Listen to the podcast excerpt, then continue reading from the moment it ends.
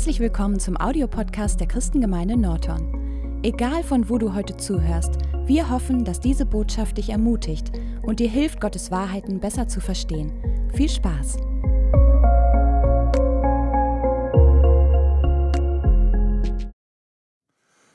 Guten Morgen.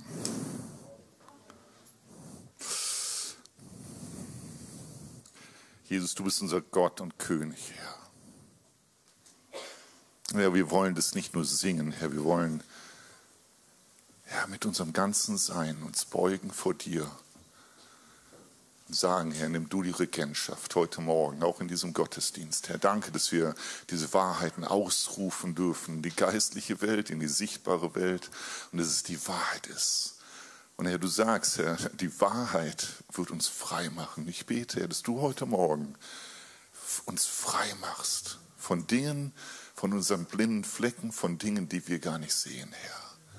Herr, ich stelle mich absolut unter dem, was du mir ja, aufs Herz gelegt hast. Ich möchte mich selber darunter stellen und verdanken, Herr, für deine Güte, die niemals aufhört, Herr. Wir beten dich an. Wir beten dich an, Vater. Dir sei alle Ehre. Jesus. Halleluja. Ich, hab, ich bin wirklich reich beschenkt. Unser Christian, der arbeitet bei Logos. Ich weiß nicht, ob ihr Logos kennt. Das ist eine äh, Bibelsoftware. Und wisst ihr, auf meinem iPad sind, ich glaube, 200 Bibeln, sind hunderte Kommentare, Bibellexika. Ich bin so gesegnet, wenn ich in, in, in der Bibel studiere und ich, ich habe ganz viele Fragen, ganz viele Fragen. Also ich würde sagen, dass ich, wenn überhaupt, zwei Prozent der Bibel verstanden habe. Und ich weiß nicht, ob meine Lebenszeit ausreicht, um die anderen 98 Prozent noch hinzukriegen, aber spätestens im Himmel werde ich alle Fragen beantwortet bekommen. Aber es ist einfach schön, dass so ein reicher Fundus an Wissen, wo Menschen zum Teil hunderte Jahre alte Kommentare, dass man da drin blättern darf und suchen darf. Und es ist so wunderbar. Was sind wir reich? Manchmal vergessen wir das. Gibt es hier jemanden, der nicht lesen kann? Ja, wäre jetzt peinlich, die Hände, aber es ist nicht peinlich. Nein, es ist nicht peinlich. Wir haben viel mehr Legastheniker unter uns und Leute, die nicht lesen können, als wir denken. Aber sind wir nicht reich, dass die meisten von uns lesen können und auch noch mindestens eine Bibel im Schrank haben? Aber dein ganzer Reichtum, was hast du von einem randvollen Konto, wenn du nicht eine EC-Karte hast oder sie nicht nutzt? Deshalb, ich kann euch nur motivieren, im Wort Gottes zu graben und zu suchen und ja, es macht uns frei.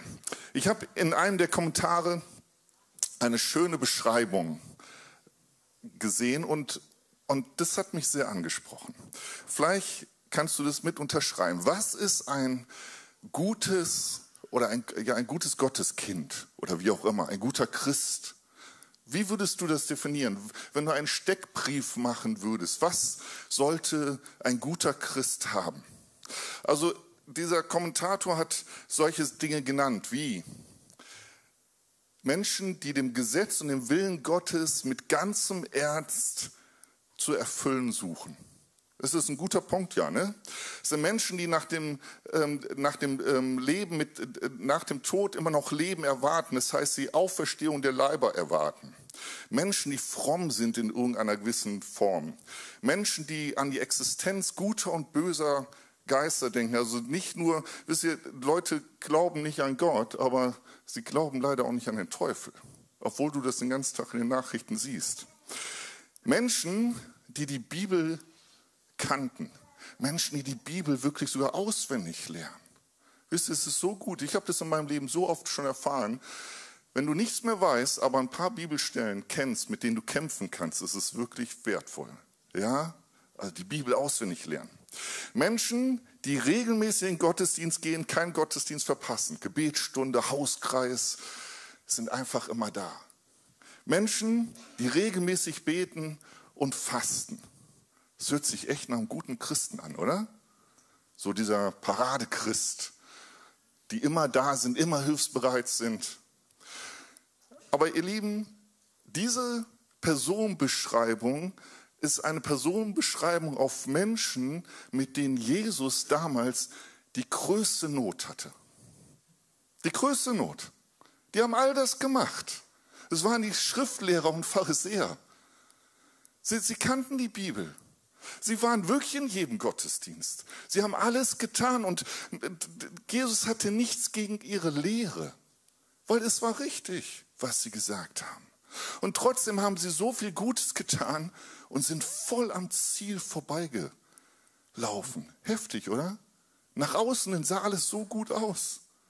Aber Jesus hat so heftige Urteile über sie. Obwohl sie all das gemacht haben, nennt er sie Otternbrut und Schlangenbrut und, und Heuchler und Schauspieler und ihr, ihr seid nach außen wie ein getünchtes Grab, innen drin völlig tot. Heftig, oder? Und ich lese das für mich selber und ich denke, Markus, du, am liebsten möchte ich mir in den Stuhl hinsetzen, um mir selber zu predigen. Und dann frage ich Markus, wie viel Anteil davon hast du denn? Wisst ihr, unser, unser Adam ist genau da drin. Unser Adam möchte so gerne nach außen gut aussehen. Ich weiß nicht, wer von euch in der Bibelschule war? Eine Menge. Halt mal eben die Hände hoch. Wer war schon in der Bibelschule? Also die, die jetzt keine Hand hochheben können, sollten die fragen, die eine Hand hochgehoben haben, ob das eine wertvolle Zeit ist, dort gewesen zu sein. Was hast du in den ersten Studien gelernt? Wofür bist du geschaffen worden? Ruft mal rein. Was für eine Beziehung? Eine Liebesbeziehung. Und eine Liebesbeziehung ist alles andere, als sich nur an Regeln zu halten. Und eine Liebesbeziehung, dafür hat Gott uns geschaffen. Ich glaube, das größte Drama dieser Welt ist. Weißt ich habe so tolle Nachbarn, Arbeitskollegen, was auch immer. Aber wenn ich die beobachte, dann, dann tut es mir wirklich leid. Manch, nein, es tut mir nicht manchmal leid, es tut mir wirklich immer leid. Sie wissen nicht, woher sie kommen. Sie wissen nicht, wohin sie gehen. Sie reden dann solche Sachen von, ja, dann ist es dunkel, dann ist es halt vorbei. Es hört sich so an, als ob man, ja, was weiß ich, ein 1,50 Euro los, kein, kein Gewinn drauf hat, als ob das so eine Nebensache wäre. Dann ist es vorbei. Bist du dir sicher? Wenn du dir nicht sicher bist, dann solltest du dir Gedanken drum machen. Weil wenn du nicht weißt, woher du kommst und wohin du gehst, dann weißt du auch nicht, wofür du eigentlich lebst. Du lebst ein Monopoly-Spiel. Ich mag nicht so gerne Monopoly spielen, aber wir können alle, auch wir als Christen, können unser Monopoly-Spiel spielen. Du kriegst so ein gewisses Startkapital, ja, an Zeit, an Kraft, an Geld, an Intelligenz, an whatever. Und dann fängst du an zu spielen. Und dann fängt man auch ohne es manchmal zu merken, gegeneinander zu spielen. Und wenn du Glück hast, dann kommst du auf die Straße, wo du am meisten einnimmst und kannst die anderen abzocken. Und die anderen sind neidisch auf dich und es ist ein schönes Spiel. Ne? Das Problem ist nur, irgendwann wird das Spiel eingepackt und in den Schrank getan. Ich spiele sehr gerne, aber das, wenn das unser Lebensinhalt ist, für eine Liebesbeziehung bist du geschaffen worden. Ich möchte jeden Morgen aufwachen und sagen, Herr, danke, dass du mich für eine Liebesbeziehung geschaffen hast, nicht um einfach nur zu existieren. Was brauchen wir für eine Liebesbeziehung, liebe Bibelschulstudenten? Erste Eigenschaft ist freier Wille und das andere ist ihm ähnlich sein. Wisst ihr, in dem Moment, wo du Jesus als Herrn und Retter angenommen hast, hat er einen Plan mit dir. Und der größte Plan ist, dich wieder in sein Ebenbild zu formen. Das ist das Größte. Wisst ihr, es ist so schön, die Eigenschaften, die wir alle, wonach wir uns alle sehnen, geduldig zu sein, sanftmütig zu sein, liebevoll zu sein, freundlich zu sein. Wenn diese Dinge alle in uns geformt werden und wir die anderen Sachen weglegen. Und das Zweite ist der freie Wille. Und es ist ein Riesenproblem mit dem freien Willen, weil, weißt du, als Jugendlicher, bevor ich zur Bibelschule ging, und das ist echt ein Drama, ich war 25 Jahre, ich, ich habe die, die ganzen Sachen schon mit der Muttermilch aufsaugen dürfen. Meine Eltern waren Christen und ich habe ganz viele Geschichten erlebt. Aber eins habe ich nie verstanden, bis ich wirklich in dieser Bibelschule war. Und ich habe mir gedacht, warum hat mir das keiner vorgesagt? Ich habe mir gedacht, Gott, das war doch eigentlich dumm, oder? Dass du diesen Baum in den Garten gestellt hast? Du bist doch allwissend, du wusstest das doch, was mit den Menschen passiert. Hättest den Baum mal rausgenommen, dann würden wir heute alle noch im Paradies leben, oder? Das Problem ist, dass der Mensch sich da nicht gegen Gott hätte entscheiden können. Das ist das Problem. Und Gott ist dieses Risiko eingegangen. Ich habe eine Frau vor 27 Jahren gefragt, möchtest du mich heiraten? Und dann hat sie ja gesagt. Und dann wäre es doch eine gute Idee gewesen, irgendwie auf eine Insel zu gehen, wo es keine anderen Menschen gibt. Und zu sagen, Elke, da werden wir jetzt eine richtig tolle Ehe führen. Ne? Keine anderen Frauen, keine anderen Männer. Und wir konzentrieren uns nur aufeinander. Ist das wirkliche Liebe? In einem Käfig zu leben, wo du keine Versuchung, keine Entscheidung gegen etwas hast? Das ist Liebe. Liebe geht das Risiko ein, dass dein Gegenüber sich gegen dich entscheidet. Und das hat der Mensch gemacht. Der Mensch hat den freien Willen missbraucht. Mit dramatischen Folgen. Und die sehen wir bis heute. Und der Mensch hat das erstmal etwas erlebt, was er gar nicht kannte. Und das ist Angst. Und ich glaube, dass die ganze Menschheit seit diesem Tag diese Angst in sich tief hat. Und eine, eine Scham. Sie haben plötzlich gemerkt, wir sind nackt. Waren die vor nicht auch nackt? Die waren die ganze Zeit nackt. Die hatten aber kein Problem damit. Ich weiß nicht, ob ihr schon mal kleine Kinder gesehen habt. Also unsere kleinen Kinder hatten nie ein Problem mit Nacktheit. Sie fühlten sich geschützt im Rahmen der Familie und hatten kein Problem, im, im Sommer im Planschbecken einfach nackig rumzutoben. Das verändert sich, wenn man älter wird. Und das ist auch gut so, Leute. Ja.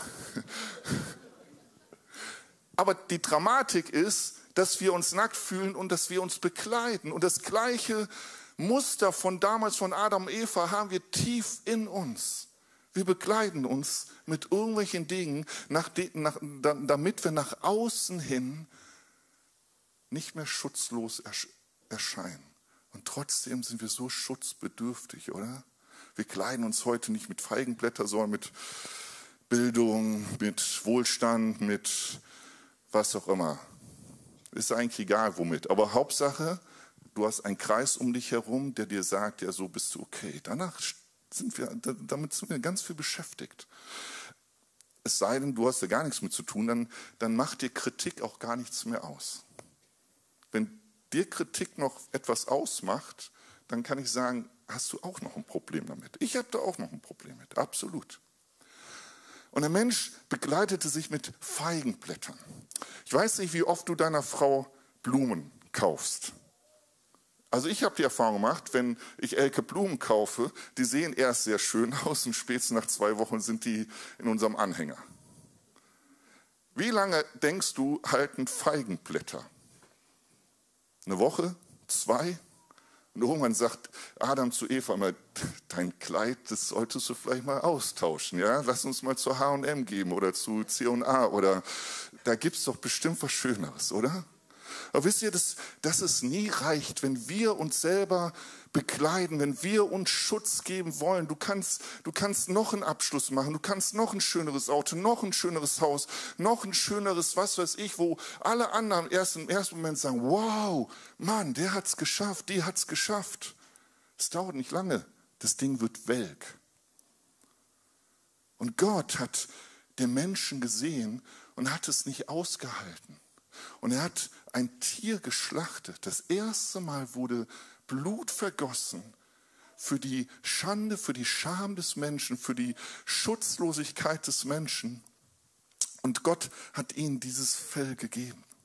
Wisst ihr, dass, dass Gott das nicht egal ist, wie es dir geht? Dass du dich vielleicht schutzlos fühlst, voller Scham bist, dass du Dinge in deinem Leben hast, wo du denkst, das darf keiner sehen? Gott interessiert das. Wisst ihr, als, als, ähm, als Gott das Volk Israel aus, aus Ägypten rausgezogen hat, da hat er irgendwann dann die zehn Gebote Mose gegeben. Mose war 40 Tage oben auf dem Berg und die Menschen dort unten haben sich auch wieder schutzlos gefühlt und haben sich wieder einen eigenen Gott gebastelt. Und dann kam Mose runter von dem Berg, hat die zehn Gebote auf den Boden geschmissen, diese Tafeln. Und ein paar Tage später sollte er wieder auf den Berg gehen, um nochmal die zehn Gebote zu empfangen. Und in, in, in diesem Kontext obwohl Gott alles weiß von den Menschen, stellt er sich Mose vor. Und da heißt es in 2. Mose 34, 6, da heißt es, und der Herr ging vor seinem Angesicht, vor Moses Angesicht vorüber und rief, Jahwe, Jahwe, Gott barmherzig und gnädig, langsam zum Zorn und reich an Gnade und Treue. Wisst ihr, ich, ich liebe dieses Wort barmherzig. Das, das Wort barmherzig im Griechischen besteht aus zwei Wörtern.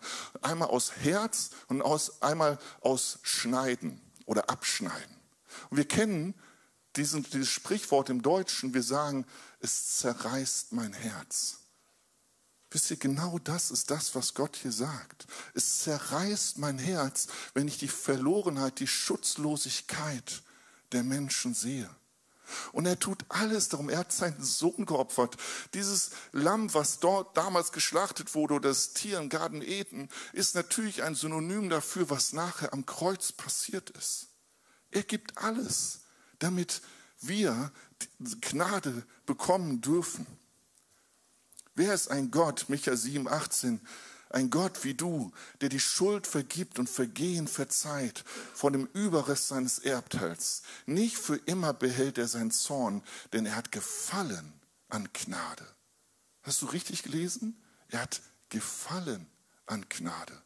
Wenn du etwas in deinem Leben hast, wo du Gnade für brauchst, und ich weiß nicht, wie es dir geht, aber ich brauche jeden Tag Gnade, dann gehe ich zu meinem Schöpfer und sage, Herr, du hast gefallen ich möchte dir einen Gefallen tun. Möchtest du mich nicht begnadigen?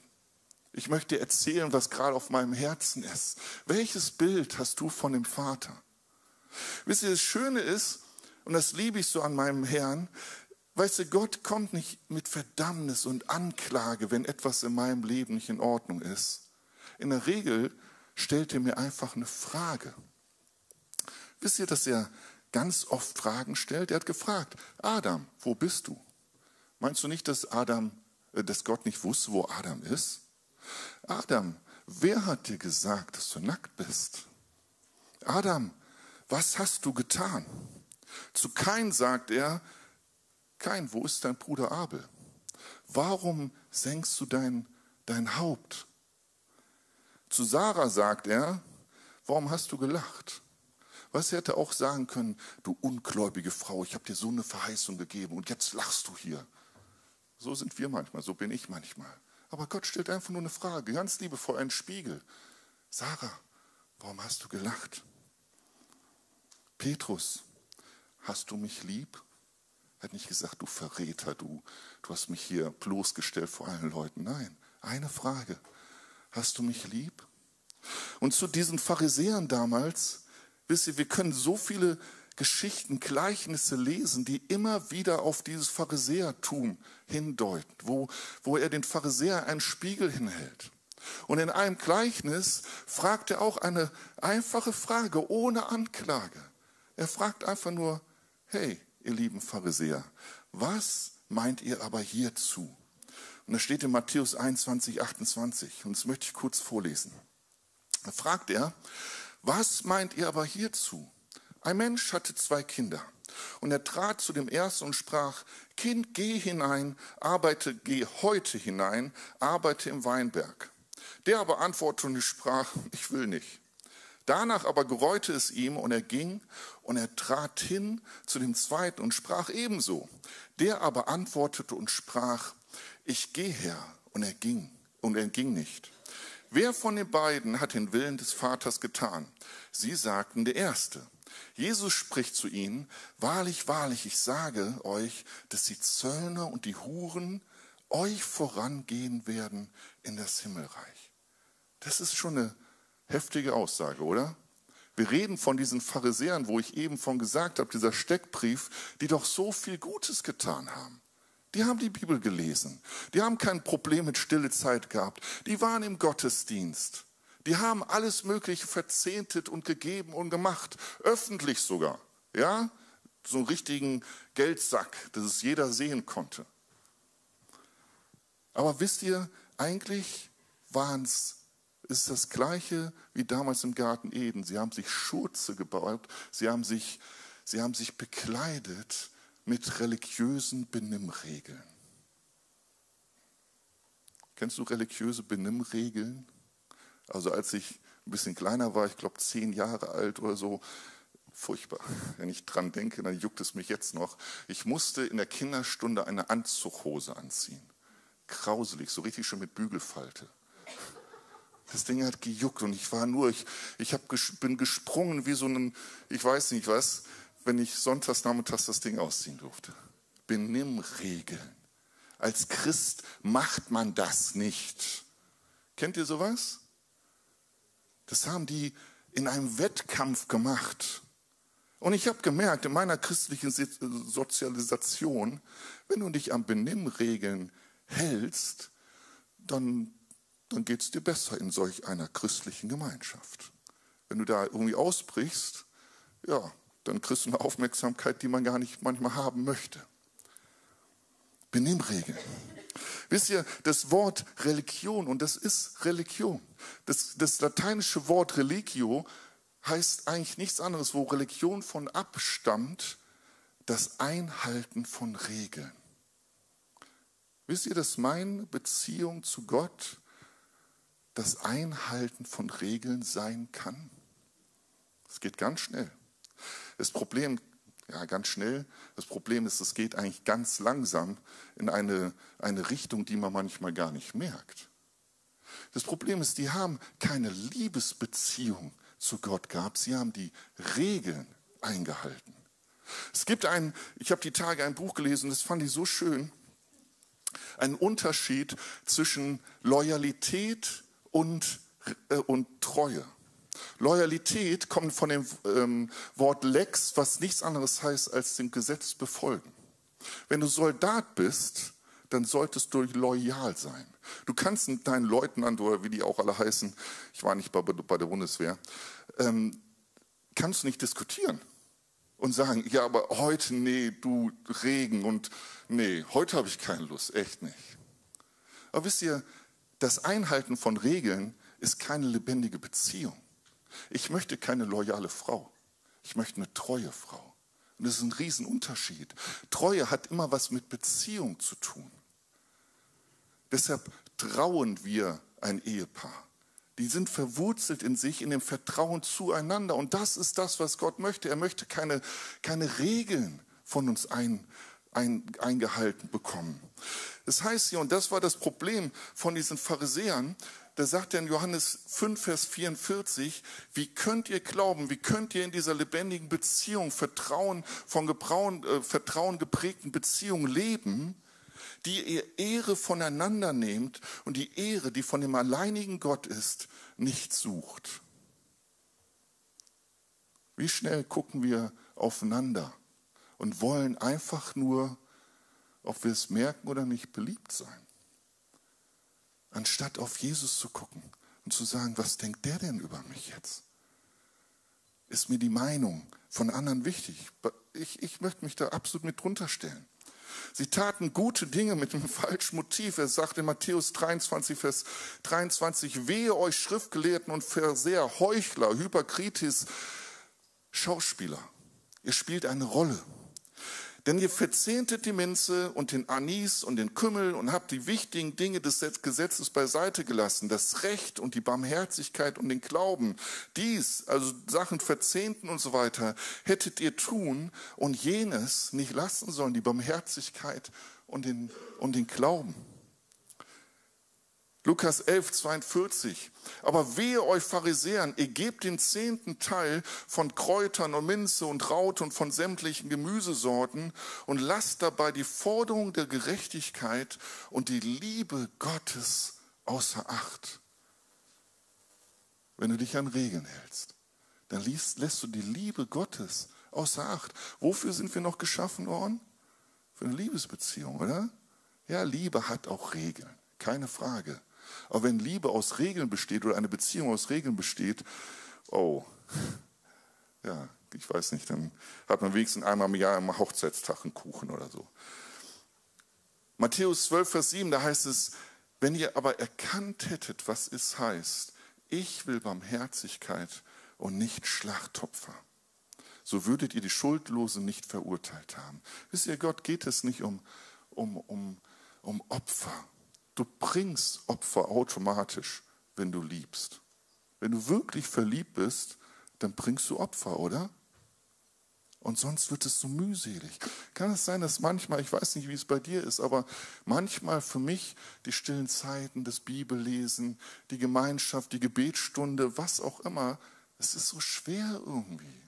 Aber wisst ihr, das ist eigentlich ein Indikator dafür, wo ich mich selber prüfe, Markus, bist du in dieser Liebesbeziehung wirklich verankert? Oder werden dir die Regeln plötzlich so schwer? Weißt du, Gott geht es immer grundsätzlich um Beziehung. Erstmal Beziehung. Und, der, und der, der eine Sohn, und das finde ich das Schöne, er hatte Beziehung. Woran erkenne ich das? Es gereute. Wisst ihr, er ist weggegangen und hat ganz flapsig zu seinem Vater gesagt, weißt du, Vater, eigentlich habe ich keinen Bock. Und es ist eigentlich ehrlicher, oder? Als dieses Schauspiel der anderen, die sagen, ja, mache ich, in irgendeiner schönen, emotionalen Atmosphäre des Gottesdienstes oder morgens früh hast du dein Kalenderblatt gelesen und sagst, ja, Vater ist wirklich gut. Elk hat mir, das ist kein gutes Zeugnis, aber hat mir, zum Glück ist es, glaube ich, hoffentlich 20 Jahre her, ich weiß es nicht, aber hat sie zu mir gesagt, Markus, von deinen stillen Zeiten habe ich nichts. Das ist heftig. Wenn ich morgens früh meine stille Zeit mache und meine Familie nichts davon hat, dann habe ich eine, eine Regel eingehalten. Dann habe ich mein schönes Kreuzchen wie auf meinen Lottoschein machen können. Nur ist es halt kein Lottoschein, sondern mein Bibelleseplan. Aber meine Familie hat nichts davon. Das ist mir hängen geblieben. Das hat wehgetan. Aber ich bin dankbar für eine ehrliche Frau, die, die mir das gespiegelt hat. Was, was bringt es, Regeln einzuhalten, wenn keine lebendige Beziehung, wenn ich der Gnade nicht begegne, wie soll ich dann Gnade geben? Wenn ich der Liebe nicht begegne, wie soll ich denn Liebe geben? Wir brauchen diese tiefe Beziehung und, und dieses ganze Regelwerk, Haus in die Tonne.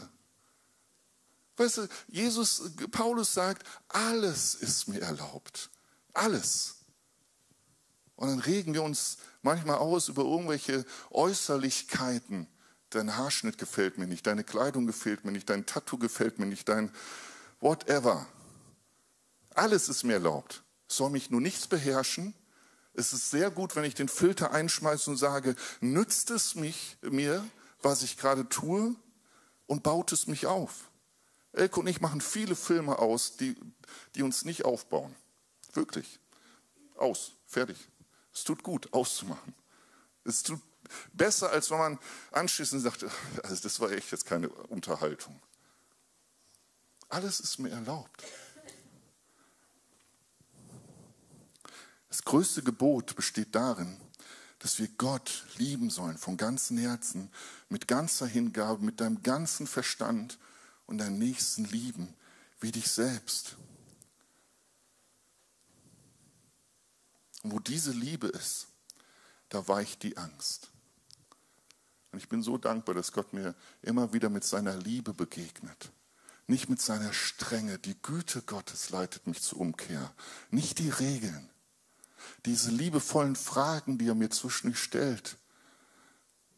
Kommt zwischendurch vor, fahre ich Auto und dann habe ich wieder 70 auf dem Tacho und dann, dann denke ich, ja, komm, wir haben ja auch eilig. Und dann ist diese Stimme in mir, Markus, fährst du nicht zu schnell?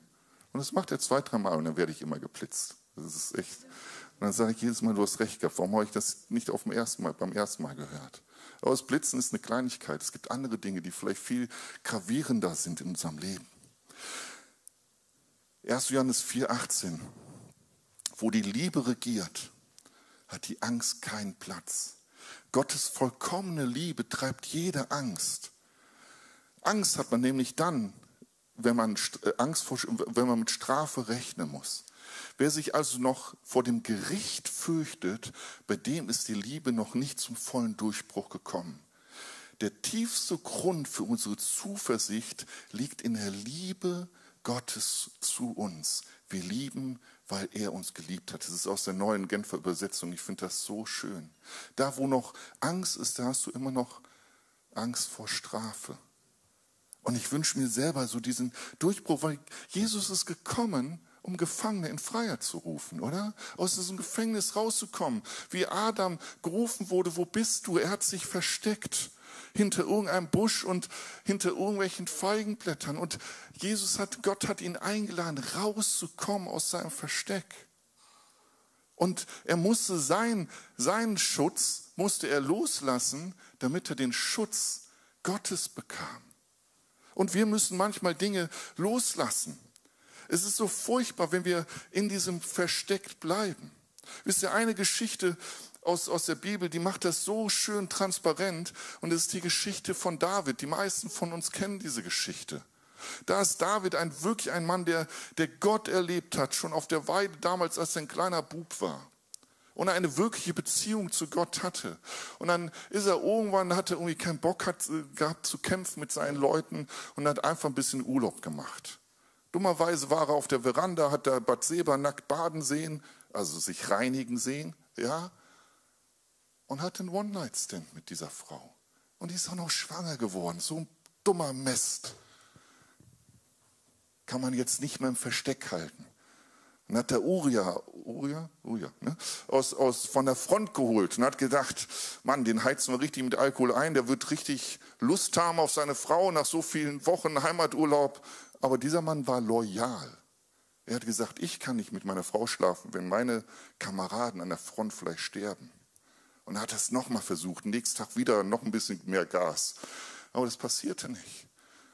Und seine einzige Lösung war, nicht aus dem Versteck zu kommen, sondern diesen perfiden Plan zu schmieden, Uria an der Front bewusst sterben zu lassen. Im Versteck lebte dieser Mann.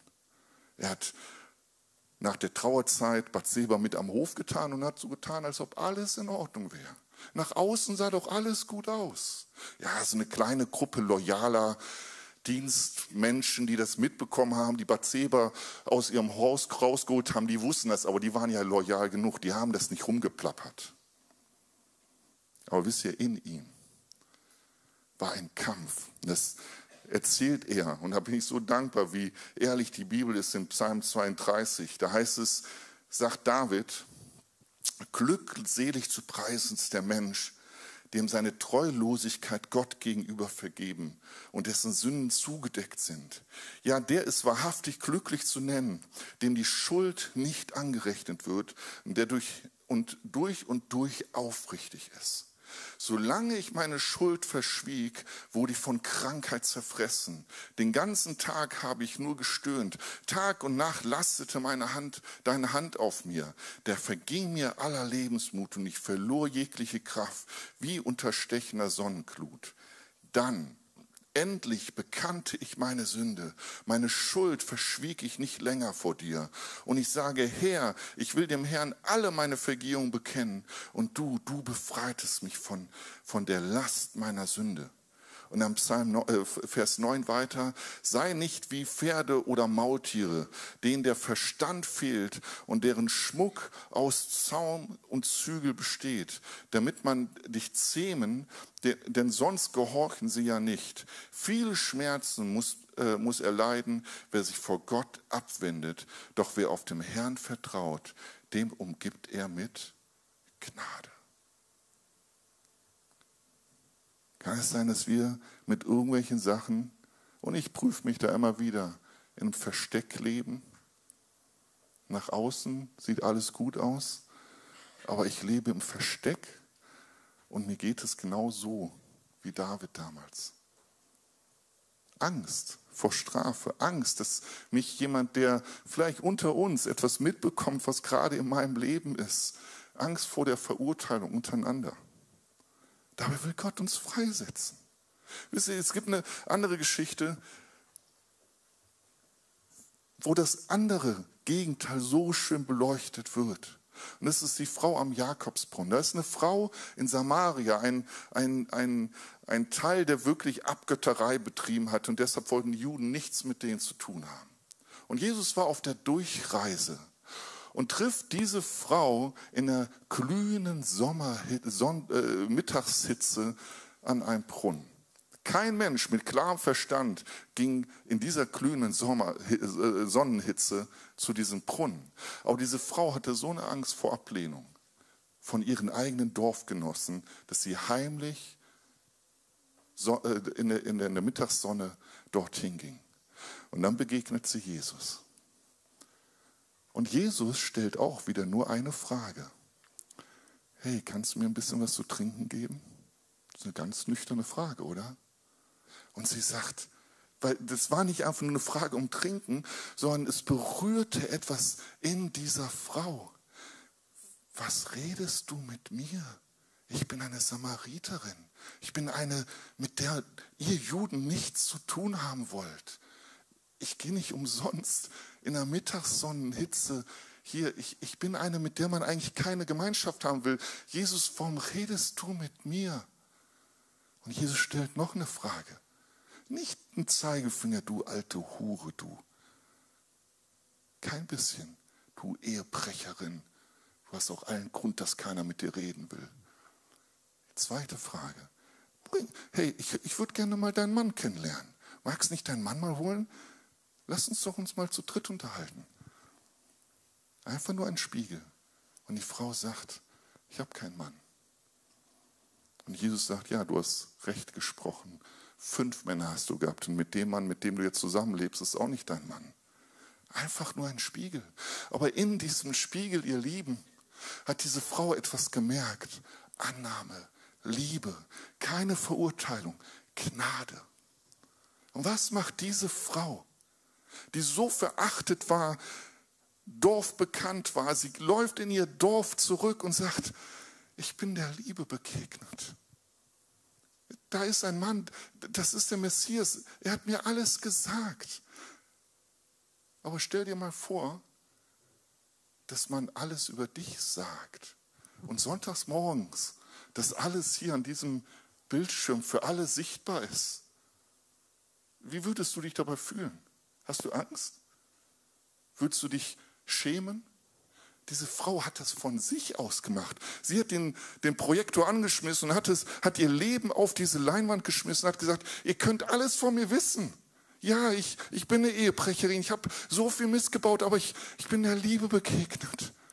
Er hat mich angenommen.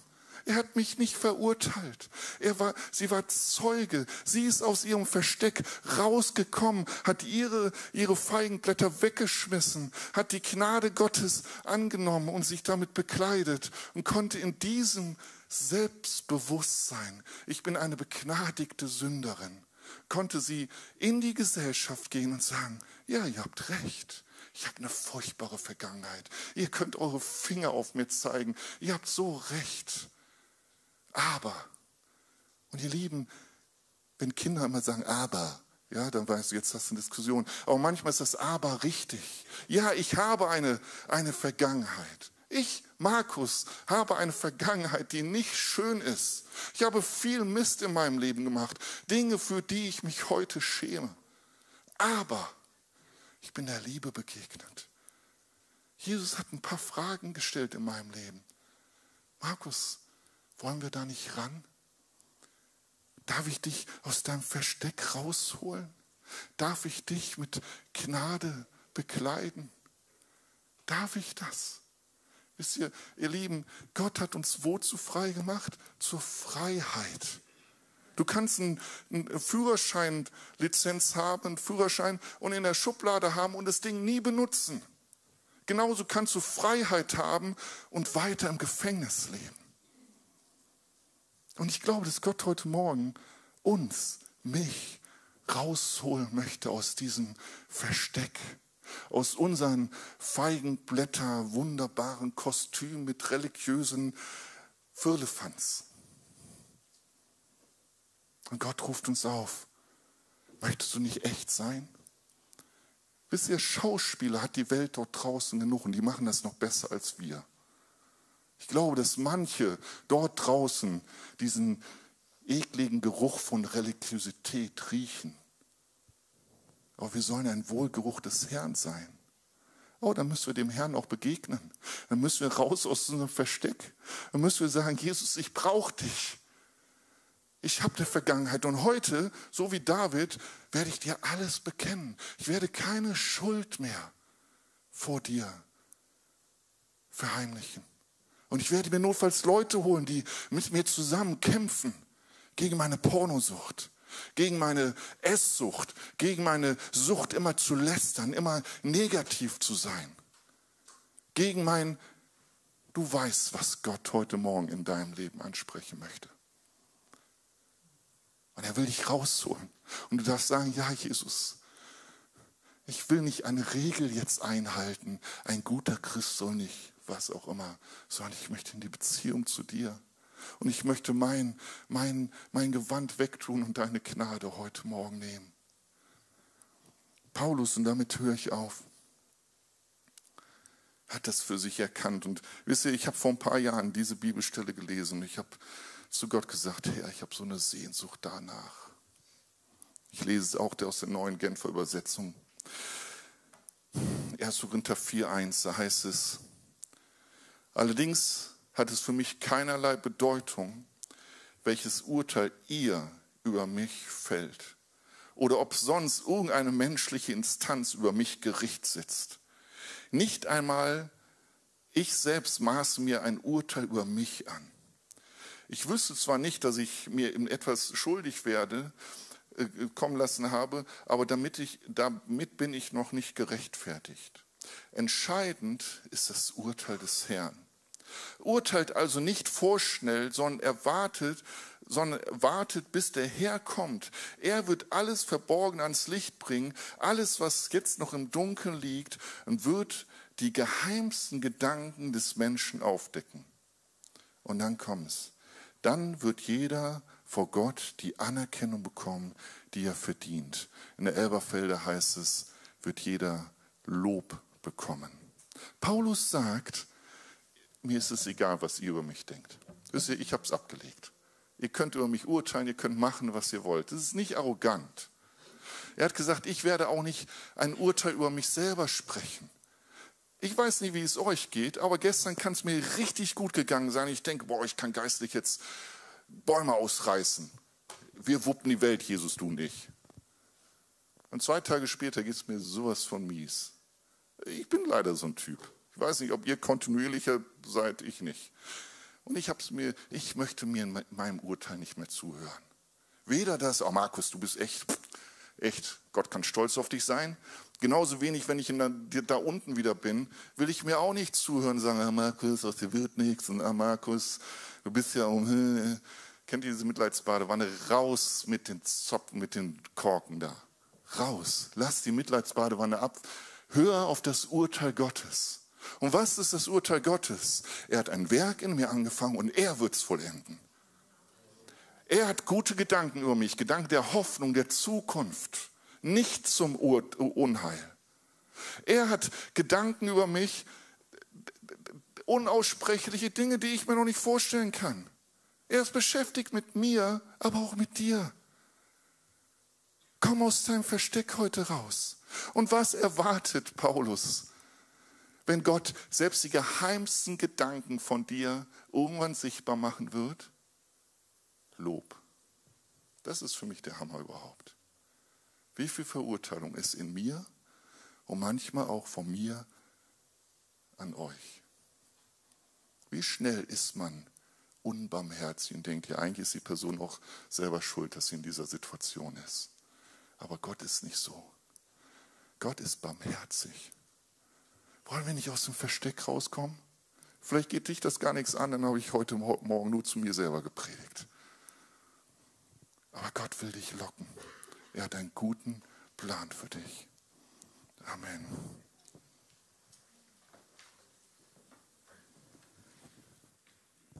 Wir können das Lobpreisteam nach vorne kommen.